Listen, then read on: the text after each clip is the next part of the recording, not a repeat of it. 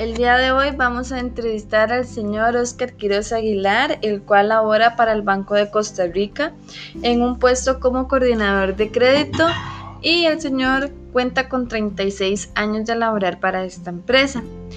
Inicialmente, según la materia brindada por la profesora, seguridad y salud ocupacional se entiende como aquellas prácticas que realizan todas las personas para su cuidado y aseo personal a fin de prevenir afecciones.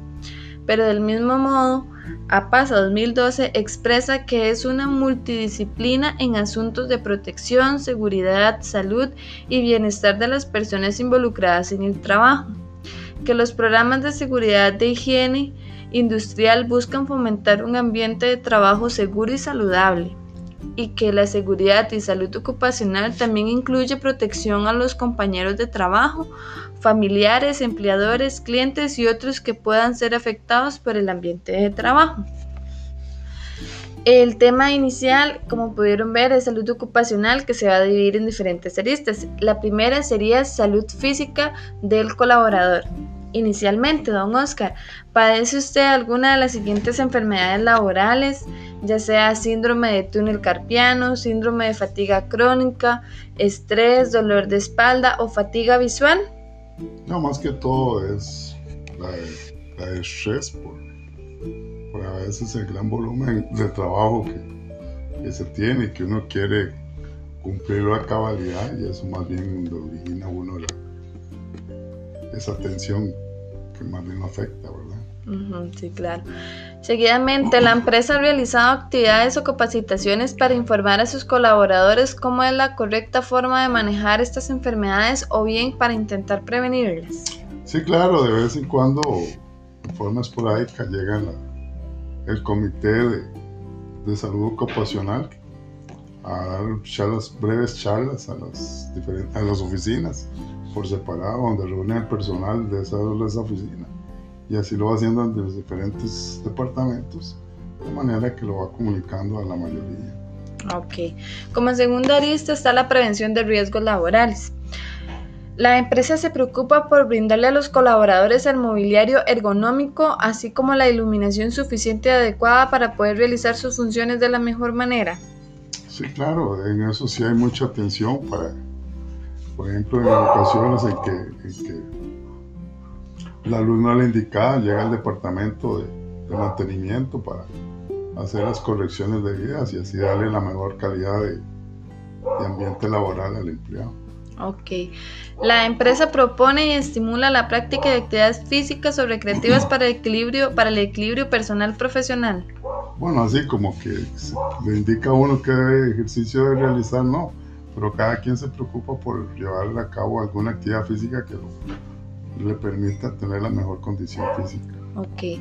La otra arista sería seguridad para el colaborador. ¿Conoce usted si la empresa cuenta con un plan de seguridad?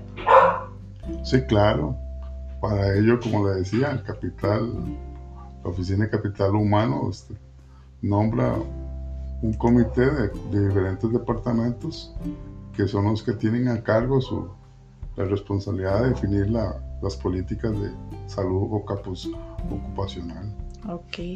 ¿Y la organización cuenta con buena rotulación y señalamiento a seguir en caso de una emergencia? Sí, claro, eso, eso es, es importante destacarlo, que en cada oficina hay una rotulación que indica a través de señales cuál es el punto en el que debe reunir el personal en caso de un eventual siniestro o algo parecido, donde haya riesgo de algún peligro, ¿verdad? Luego, la organización posee y divulga cuáles son sus normas específicas que han de seguir para que el entorno sea el más seguro. Sí, claro, para ello se, se, utilizan los correos electrónicos, que es el, el medio que, que el banco envía todas las, todas las comunicaciones y en especial las de salud ocupacional que tiene informado al personal de todas las cosas que ellos están llevando a cabo para así en caso de una eventual emergencia tomar las medidas que ellos han indicado. Ok, perfecto. Para ir terminando con las aristas, eh, seguiría la de registro o control. ¿Conoce usted si la empresa cuenta con algún registro sobre a cuáles colaboradores y qué tipo de capacitación sobre salud ocupacional se les ha brindado? Eh, definitivamente. Ellos eh, se les extrae de sus, sus, labores diarias para llevarlos a una, una preparación específica en esa rama es única y exclusiva para lo que es la atención de la salud ocupacional y, y los posibles riesgos que se puedan presentar, como puede ser un sismo o bien un incendio que, que está en las posibles eventualidades en todo lugar. ¿Sabe usted si la empresa posee un control eh, o reporte de los accidentes laborales? Sí, claro. Sí, sí, sí. Ellos en eso hay es importante mencionar que hay una persona que es como el director general del Departamento de Salud Ocupacional, que es el que se encarga de, llevar todos esos controles y es quien convoca a las personas para darle la preparación indicada para el resto del personal de la institución.